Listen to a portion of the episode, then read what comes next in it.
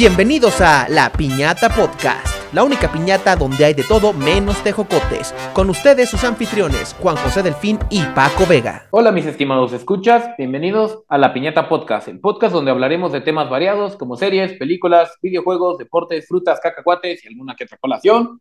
Les habla Juan José Delfín y estoy aquí con mi querido colega y amigo Paco Vega. ¿Cómo estás Paco? ¿Qué dice la buena vida de la programación, de la tecla? Bien, aquí, pues ya sabes, comiendo letritas y transformando la pizza y la Coca-Cola sin azúcar en código. Pero pues supongo que tú no debes estar también, ¿no? Porque pues ahorita, mientras estamos grabando esto, creo que el Cruz Azul va perdiendo 3-0 contra el América. 4-0 ya ahorita. Uh, eso tuvo que doler. Y eso que empezamos a grabar hace 10 minutos. Y cuando empezamos, no, es cierto, hace como 20. Y cuando empezamos ya iban perdiendo 3-0. Pero Sí, bueno, no. sigue, sigue sin ser una humillación como la del Barcelona al- a los Pumas de 6-0, ¿eh? ¿Eso qué? O sea, hello.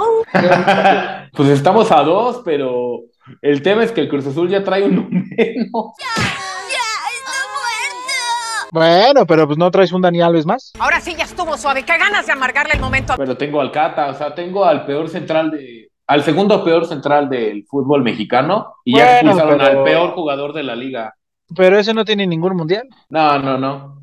Bueno, ya el, el chiste era buscar algún pretexto para que te sientas mejor, para que te animes. Para que dejes- Pero pues, ¿de qué te digo? ah, no, y hoy si no me calienta ni el sol. ¿Pero qué ahorita? ¿A qué, ¿A qué crees que se deba esto? ¿A que no les dan de comer a los jugadores?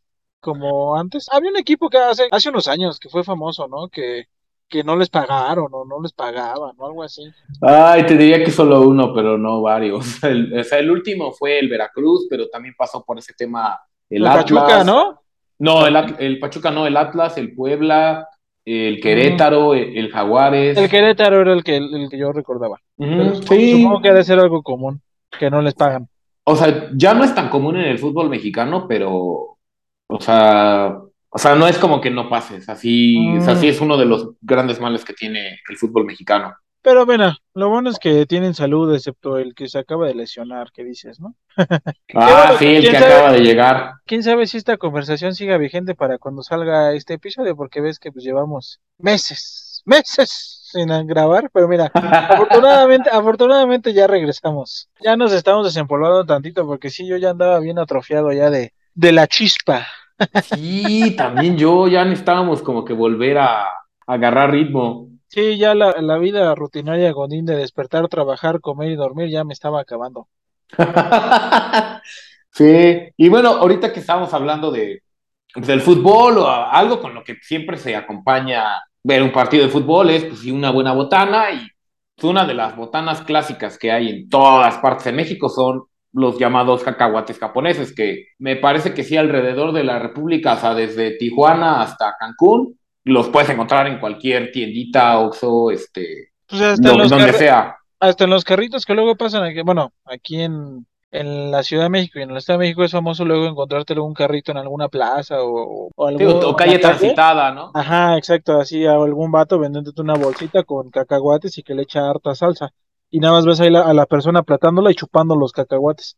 Yo la verdad dejé de, dejé de consumir cacahuates japoneses más o menos como por ahí de 2018, güey. ¿A poco por qué? Básicamente tenía la boca rota y los cacahuates influyeron a que mis muelas se rompieran. Ah, Entonces, este... ¿no fueron sigo- los rellenitos? Ah, un poquito de esto, un poquito de aquello. Bueno, fue un conjunto de varias cosas.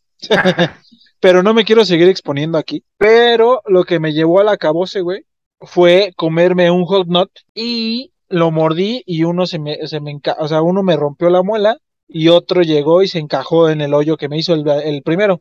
Ay, Entonces, no, eso no fue, eso fue lo que me llevó al dentista. Sí, yo tampoco seguiría comiendo cacahuates después de eso. Sí, no, lo sigo comiendo, eh, o sea, pero ya no es tan, tan común. Y todavía puedo comer si alguien me lo muele con poquita agua en licuadora. ¡No, qué sabroso! Pero, por ejemplo, hot nut, eso lo sigo comiendo. La verdad es que me gustan mucho esos. Lo que procuro hacer, pues, es primero quitarles todo el chilito con la lengua. Ajá. y ya que, ya que están más suavecitos, ya los muerdo. Ah, ok, ok. O me los trago como si fueran pastillas y yo Doctor House. Come como cerdo. No, los cerdos mastican. Yo diría que es como pato. ¿Cómo no? Como el. Exacto. No, no lo hagan, es peligroso. Sí, no. Pero, o sea, ¿tú alguna vez te has preguntado, o sea, por qué se llaman así o de dónde surgieron? Porque, Mira, o sea, voy, a, a voy, pesar a, de que. voy a dar la respuesta ignorante, ¿va? Sí. Porque vienen de Japón. Digo, o porque algún vato dijo, ah, vamos a ponerle japoneses para que lo consuman los japoneses, no sé, asumo que es eso. Más bien, la respuesta obvia sería, ah, pues porque vienen de Japón. Pero después de saber de dónde viene la pizza hawaiana, reverencia a nuestros primeros episodios, por favor, vayan a escucharlos si quieren saber a qué se refiere Paco Vega. en realidad, o sea, asumo que fue porque un vato que era japonés en algún otro lugar los inventó o les puso ese recubrimiento de masa. Porque según yo, el cacahuate es el cacahuate normal, o sea, no, no es un cacahuate extra, no es una, un, un tipo de cacahuate diferente, o sea, es el mismo cacahuate piñatero, nada más que le pone algo arriba, como los cacahuates garapiñados, o si es diferente. No, sí, eso, ¿sabes? Como dices, es el cacahuate como normal. Y sí, o sea, lo que los hace especiales es la cobertura. La verdad, prácticamente le atinaste. O sea, sí, Ah. literal, los inventó una persona, un japonés en México. O sea, realmente los cacahuates japoneses es una tropicalización de una receta japonesa, pero ya hecha en México. O sea, la verdad, o sea, si tú le preguntas a un extranjero, o sea, son más cacahuates mexicanos que cacahuates japoneses. Pues bueno, muchísimas gracias, estimados escuchas, eso fue todo por el episodio de hoy, ya saben la historia de los cacahuates japoneses. Sergio, No. va, pon, eh, pon la- el audio de Camila. Sí, no, no, no sé, la verdad es que asumí, ¿eh? Digo, as- o sea, ustedes pueden pensar, ah, seguro lo leyó en algún lugar antes. No, la verdad es que sí me mandaron el guion del episodio, pero ni lo leí. Ni lo, lo pedí hace 20 minutos antes de empezar a grabar esto. Entonces, o sea, esta fue mera deducción. Yo antes pensé, hasta este momento pensaba que sí los cacahuates japoneses eran como una variante de cacahuate diferente, o sea, que ya nacían con esa cobertura, siendo honesto. Mm, ya, ya, ya. O sea, aquí empezando, o sea, todo empezó un 30 de abril de 1910 en un pueblito que se llama Sumotoshi, en Japón, donde nace nuestro héroe que se llama Hola, soy Goku. Yoshihei Nakatani. Yoshihei Nakatani Moriguchi. Una disculpa si lo estamos, si lo estamos pronunciando mal, pero pues vamos a decirle, son cacahuate. Oye, viejo, eso no está bien. Pablo Takataka. No se conoce mucho sobre su infancia, solo se sabe que de joven trabajó en una fábrica de dulces en su pueblo natal y el 21 de enero de 1932, siendo presidente de México el general Lázaro Cárdenas del Río, Yoshihei emigró a México para fabricar en una fábrica de botones de concha que formaba parte de una como corporación que se llamaba El Nuevo Japón, propiedad del empresario japonés Heijiro Kato. Esta empresa consistía en una cadena de tiendas departamentales que competían con Liverpool y el Palacio de Hierro y tenían la particularidad de que eran atendidas por personas de nacionalidad japonesa. Es decir, o sea, Básicamente bueno, como, básicamente como Isasaga 89 en el centro. sí, o sea, el otro día lo, lo hablaba con Sergio y o sea, Japón, digo, tiene como muchas particularidades. Una es que es un, o sea, imagínense, o sea, es- tiene la, ca- prácticamente la cantidad de gente que tiene México en Sinaloa. O sea, es una, es un área muy, muy chiquita, súper, súper poblada y no sé cuánto tiempo lleva así de poblada, pero, y por lo que vimos en el episodio anterior de Manzanares, como que siempre ha habido mucho flujo de japoneses hacia el exterior. O sea, hay, una colonia muy importante de japoneses, por ejemplo, en Brasil, en Estados Unidos y en México en los años 30. Pues digo, no, no sé qué tan grande haya sido, pero por lo menos para que hubiera una cadena de, de- de tiendas departamentales en México que pues, le competían a, a Liverpool y al Palacio de Hierro y una fábrica de botones de concha. O sea, que, o sea, sí existía un cierto flujo de japoneses a México. Pues aquí, o sea, en, en la Ciudad de México hay un barrio japonés, ¿no? Yo ubico, pero que hay un barrio, pero chino. Sí, porque digo, según yo hay barrio coreano, ba- bueno, zona coreana, zona japonesa y zona china. La zona china está más para el centro, pero y, Es la que yo ubico. la zona coreana, según yo, está por Polanco, por Chapultepec, o sea, es más, yo me acuerdo que según yo está por la embajada de, por donde te hacen las entrevistas de, del- de la visa. ¿A que por Hamburgo? Sí, y como dice Sergio, no, la Friki Plaza no es el barrio japonés de la Ciudad de México. Eh, no, no, no, o sea, no. Por favor, no, no empiecen con eso. Y bueno, Yoshihei en México, pues no solo encontró un trabajo, sino también encontró el labor, conoció a la mexicana Emma Ávila, con la cual se casó, y se estableció en el barrio de la Merced, en la calle de Carretones. Yoshihei tuvo varios hijos, entre ellos el famoso cantante Yoshio, que falleció hace creo que dos años, este, víctima de COVID-19.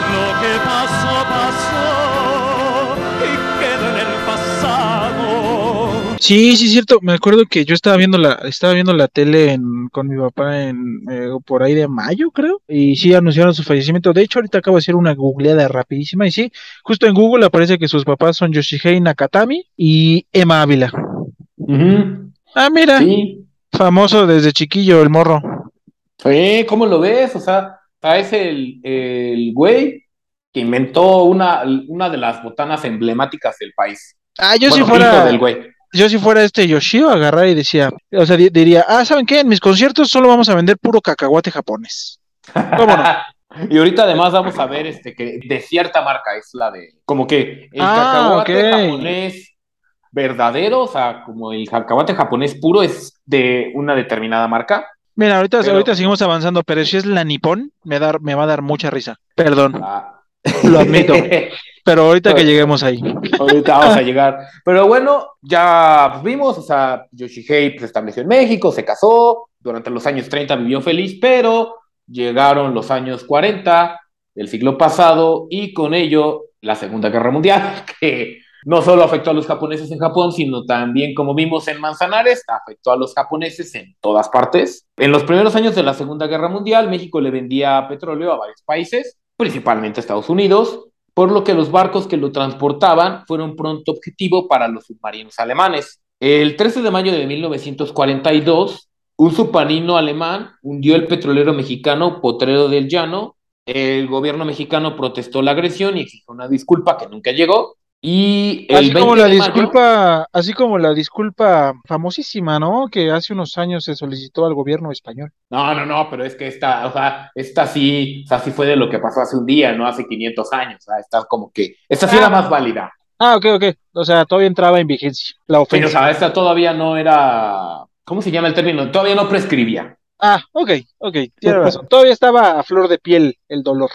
Sí. Y bueno, el 20 de mayo fue hundido un segundo barco llamado el Faja de Oro, por lo que el 22 de mayo el presidente de México, el general Manuel Ávila Camacho, convocó una sección extraordinaria del Congreso de la Unión para otorgar la facultad de declarar el estado de guerra entre México y los países del eje, que eran Alemania, Italia y Japón. Una de las consecuencias de la entrada de México a la guerra es que fueron incautadas las propiedades de los ciudadanos alemanes, japoneses e italianos. Y uno de estos afectados fue el señor Heijiro Kato, que fue acusado de ser un espía del gobierno japonés, por lo que tuvo que cerrar su empresa, el Nuevo Japón, y se subió a un barco con destino a Japón junto con otros empresarios y diplomáticos japoneses y se realizó un intercambio por diplomáticos y empresarios mexicanos, allá sobre todo diplomáticos. Me parece ¿Dijiste, que... dijiste Nuevo Japón? Ah, así se llamaba la empresa donde trabajaba Heijiro. Ah, yo pensé que, yo literal pensé que era así como, bueno, como Nueva España, que nosotros nos llamamos aquí. O San No, Fran no. Tokio. Tokio, Tokio 4, diría el boss. Como San Fran Tokio ahí, o sea, de no, no, ¿qué, qué es eso?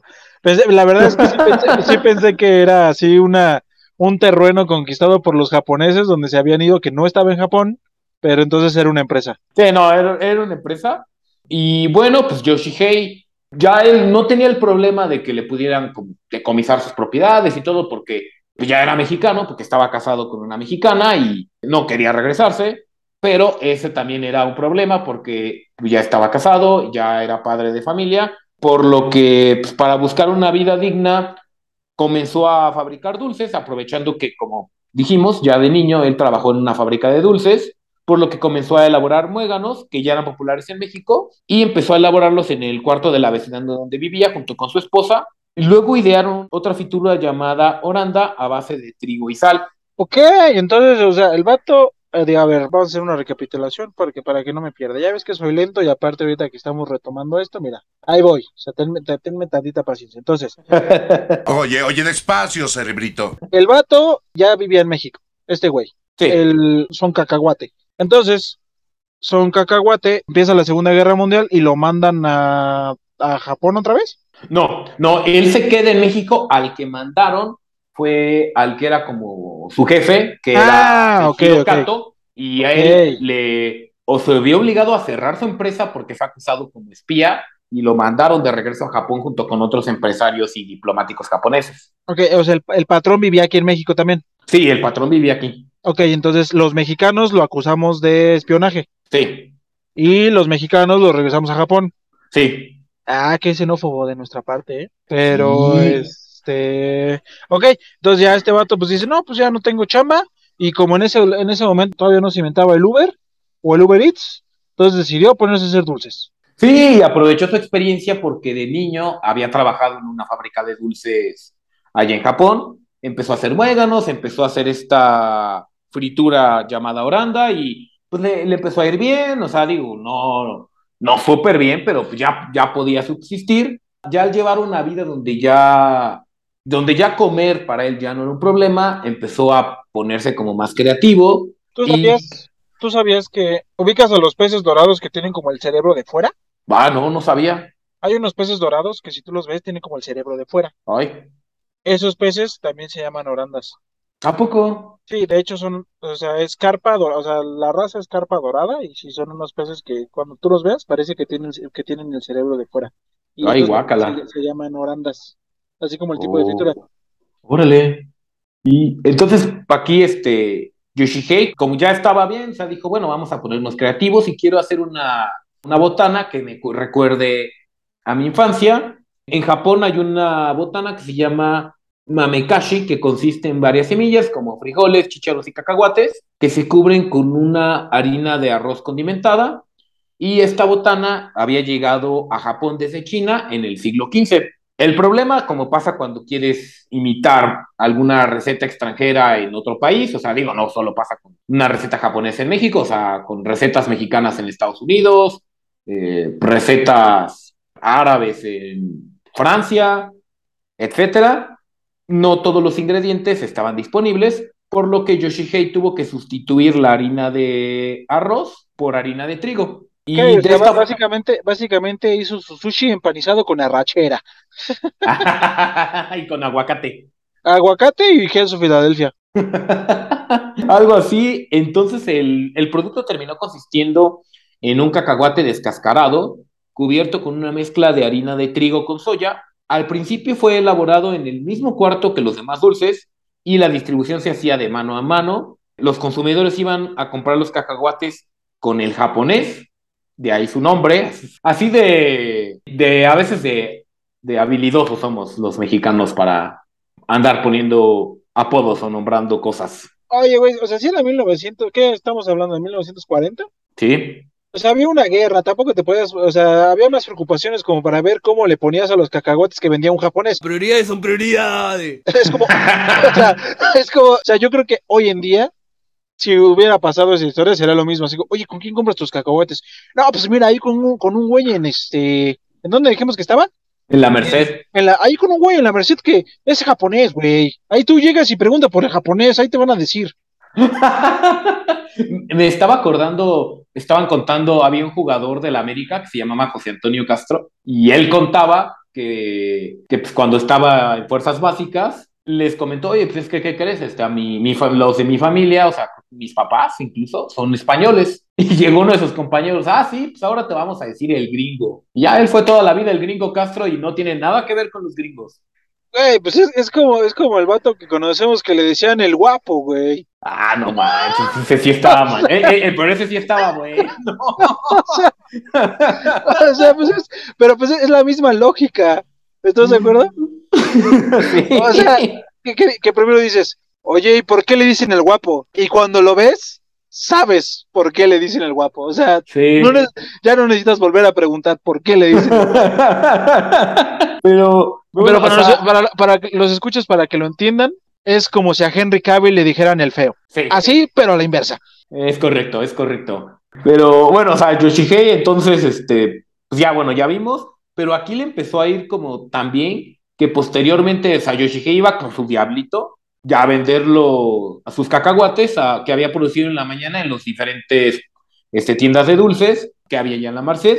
Para en los años 50, dado el éxito que tuvo, Yoshihei creó una empresa para elaborar sus productos, encargó a su hija Elvia que dibujara la imagen de una geisha como logo de la empresa y esta imagen No de me la digas, empresa en no la me bolsa digas. de celofán. Ya sé, ya, ¿qué, beta? ¿Qué Ya, pasó? eh, O sea, Ya iba a decir el nombre de la empresa, a ver cuál, cuál Eh, era. el nipón. O sea, Sí, pues, esos son. Güey, es que entonces no te quejes de que le digan el japonés. O sea, o sea, es, como si, o sea, si tú haces una salsa y le pones la mexicana, güey, o el mexicano, o sea, o el chilango, es lo mismo.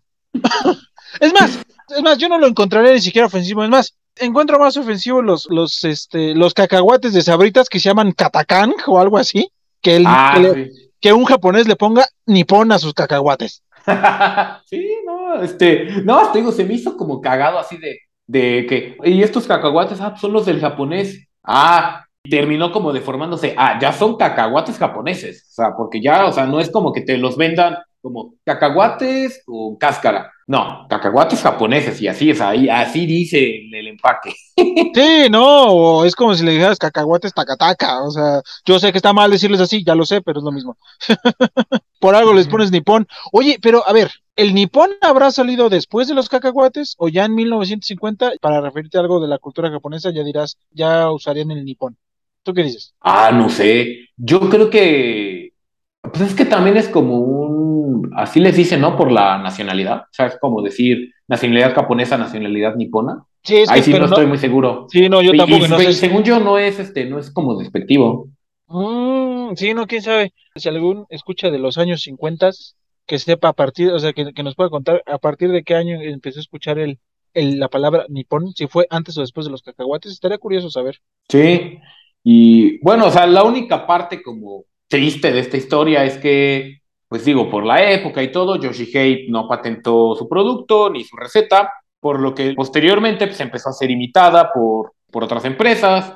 Y pues bueno, como, o sea, como comentaba Paco, o sea, tenemos los Kakakán de Sabritas, los Kiyaki, o sea, tenemos miles de marcas que ojalá nos hubieran patrocinado este, este episodio, pero, pero bueno, ¿qué se le va a hacer? Güey, como, como a los de las michoacanas, no imagínate la cantidad de varo que se hubiera metido la familia. Es más, su hijo ni siquiera hubiera tenido que cantar, güey. Sí, O sea, estoy seguro que ni siquiera hubiera descubierto su talento.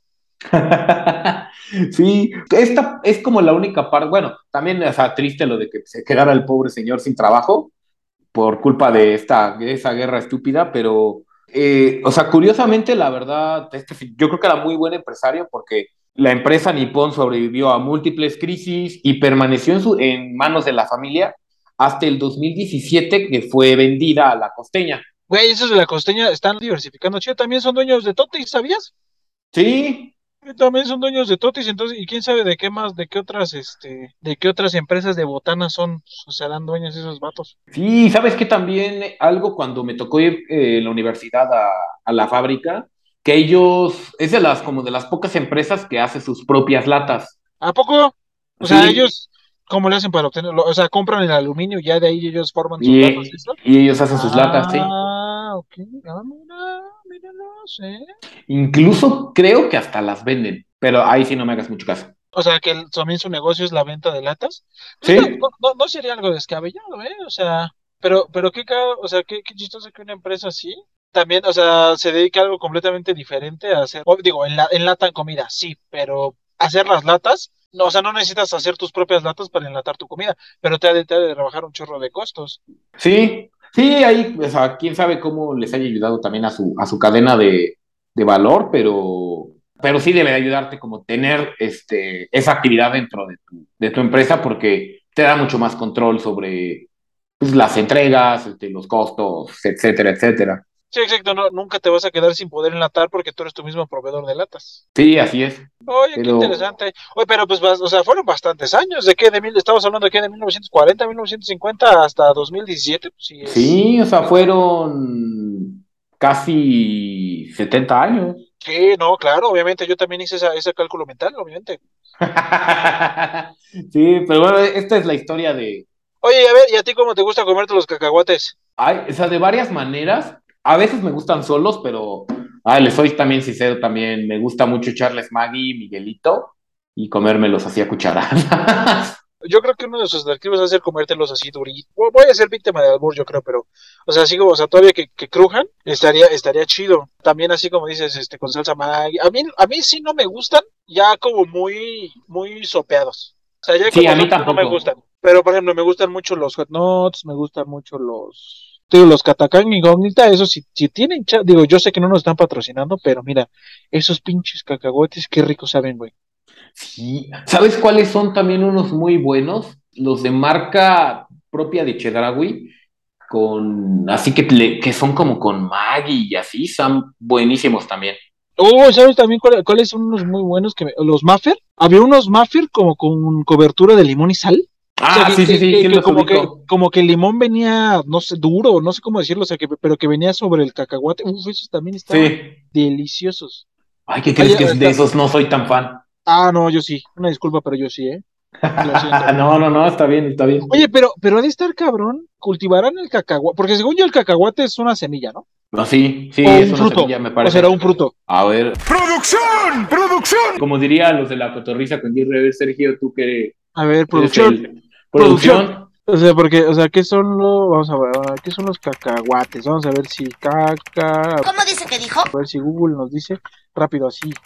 Este, ah, no dice, no dice qué son los cacahuates.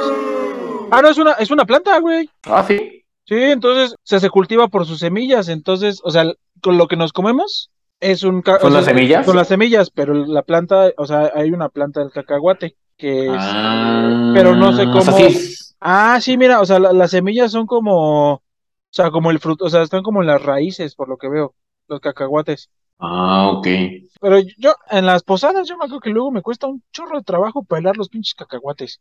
Ah, sí, los que vienen así como completos a mí no, no, yo no Ajá, exacto. Ahora, ahora imagínate, porque el cacahuate japonés tiene que estar completo, güey. O, o, o- o forrarán, o forrarán así, aunque salgan irregulares. Porque luego ves que hay unos que vienen como por la mitad, otros que sí ya vienen bien completitos. Sí, o sea, yo creo que cuando Yoshihei empezó el taller, bueno, fábrica con su, con su familia, sí ha de haber sido una hueva, porque si era este, Pelarlos quitarles la, la cobertura, pelarlos, este, ponerlos en la, en la mezcla y ponerlos como a remojar. O sea, sí debe haber sido un, una- un trabajito ahí medio especial. Ya les digo, ya después el cuate puso su fábrica y ya. Sí, pues sí, pero no manches, te- ahorita me estoy acordando que de, de la marca Nippon hay unos cacahuates enchilados, o sea, no son, no son estilo japonés, no son japoneses, que también me gustan un chorro. Y ahorita estoy viendo que también Nippon vende muéganos, así como, como el fundador. Ah, sí. Que, que, o sea, sí, tam- también tiene como su división o su, su marca de muéganos. Eh, pues hay que apegarse que esto fue de lo primero que empezó a elaborar el buen Yoshihei. Pero entonces, entonces pues a lo mejor el, el- los cacahuates tampoco son tan, tan nutritivos, los cacahuates japoneses no han de ser tan fit, ¿no? No, no, no, no, nada fit. O sea, es este. Es fritura al final frita. de cuentas es este harina y, y sal con la con la soya. Con- o sea, Sí. Pero la verdad es que sí son bien sabrosos. Digo, si tienes dientes débiles como yo, pues no son tan recomendables, pero la verdad es que sí son bien sabrosos. Ay, sí, sí, no, yo soy súper, súper fan de ellos. Es mi cacahuate favorito. Incluso, este, lo que luego hago es que les quito la cascarita y me como la cascarita aparte. Ah, es que la cascarita también es buena. De hecho, Es de lo hecho, más rico. sí, no, de, de hecho, este, hay un, hay un tipo de cacahuate que hasta la cáscara te ponen así aparte. ¿A poco? un- ajá, en Maffer yo he visto uno que te ponen pepitas, cacahuates y otras, o semillas de girasol, y pues yo, yo creo que los cacahuates te los ponen con todo y, con todo y, y cascarita. Ay, órale. ¿Y tú sabías que los cacahuates tienen ácido fólico? Ah, no, Entonces- no sabía. Entonces, si estás embarazada o tu esposa pareja está embarazada, dale cacahuates para que, pa- pa- para, para, para que tu hijo pues, salga ahí, no sea prófugo del ácido fólico. Para que sea pilas. Exacto. También son antioxidantes, este, tienen un efecto de saciedad.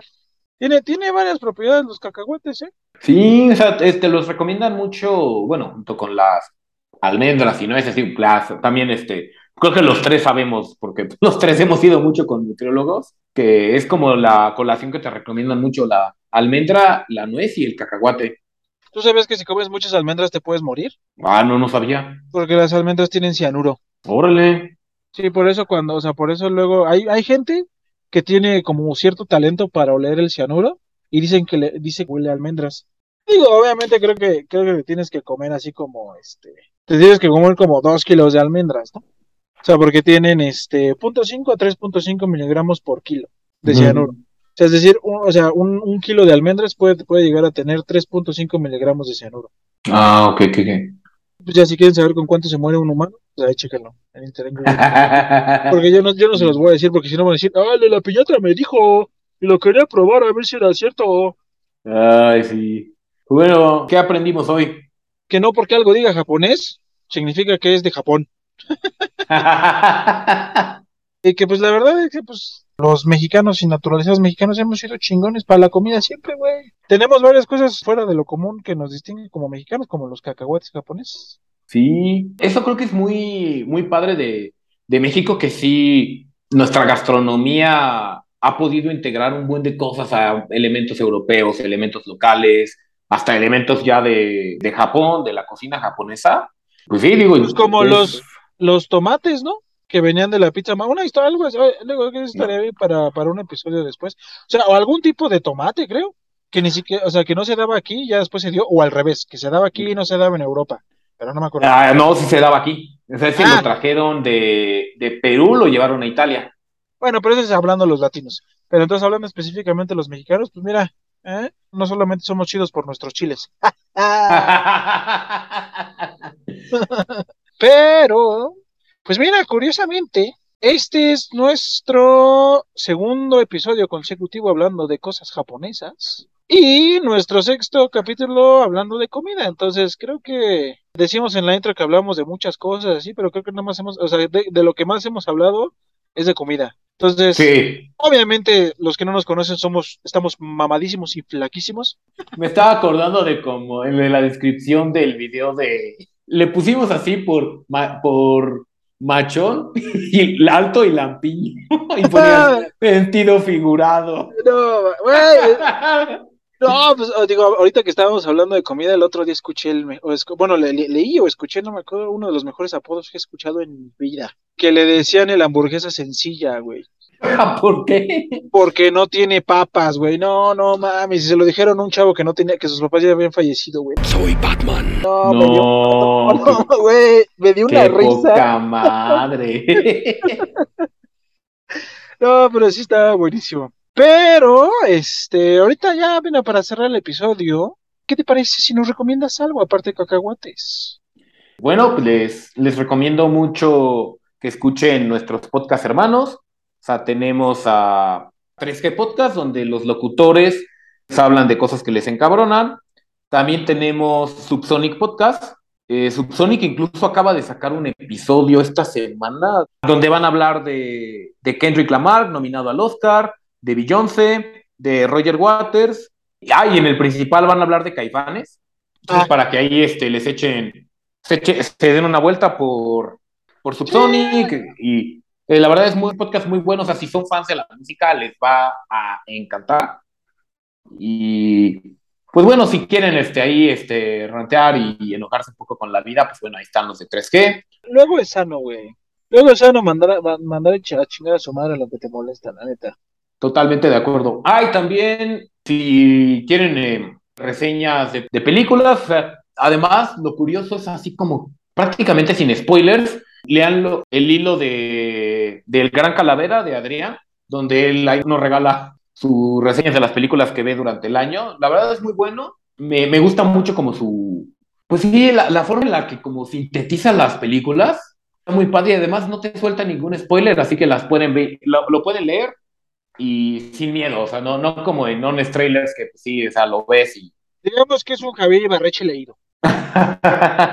Y como resumen, Juan, el final del partido terminó 7-0 a favor del América, es decir, les fue peor que a los Pumas contra el Barcelona. Es correcto, sí, ya yo desde antes del partido yo esperaba que golearan al Cruz Azul, pero después de la expulsión de el jugador más odiado de Twitter, el señor Rafael Vaca, bueno, por los cruzazulinos, yo creo que el más odiado de Twitter ha de ser Jesús Gallardo o, o Rodolfo Pizarro. no Oye, sé pero pues mira, o sea, aquí ahorita que estamos hablando de recomendaciones, les recomendamos a los de 13 Podcast, si a alguno le va al Cruz Azul, pues hacer un capítulo de quejarse de, ya sea de la contratación de Dale Alves, que yo sé que a alguien le va a los Pumas ahí, o de la, este, o del, de cómo está perdiendo el Cruz Azul y del argentino que contrataron y se lesionó luego, luego. Pero vea, ese es tema para la gente que le gusta el fútbol, para la gente que sabe de fútbol. Yo soy un neófito e ignorante en el, en el tema del fútbol. Espero que este capítulo les haya escuchado, estimados amigos, escuchas, Juan, muchas gracias por el tema de hoy. Y recuerden que espero nos escuchemos todos los domingos en Spotify o si no, en algunos domingos. Si no, pues ahí tienen todos los demás capítulos. Tenemos más de 30 capítulos afortunadamente que pueden disfrutar. Y estamos en todas las redes sociales como La Piñata Podcast. Yo fui Paco Vega. Y yo fui Juan José Delfín. Recuerden, nos pueden escuchar igual en todas las plataformas de audio donde nos ayuda Anchor a subir este, este podcast. Está en Spotify, Google Podcast, Apple Podcast. Denle, denos seguir para que les lleguen los recordatorios y recomiéndenos con sus amigos, enemigos, ah, con todo el mundo, hasta con la persona que les cae mal. Pues bueno, nos vemos en la siguiente. Bye. Ay, vayan al dentista. Muchas gracias por escucharnos. Síguenos en Facebook, Twitter, Instagram y YouTube o en tu plataforma de podcast favorita. Subimos episodios nuevos todas las semanas. Recuerda que La Piñata Podcast es la única piñata en donde hay de todo menos tejocotes. Hasta la próxima.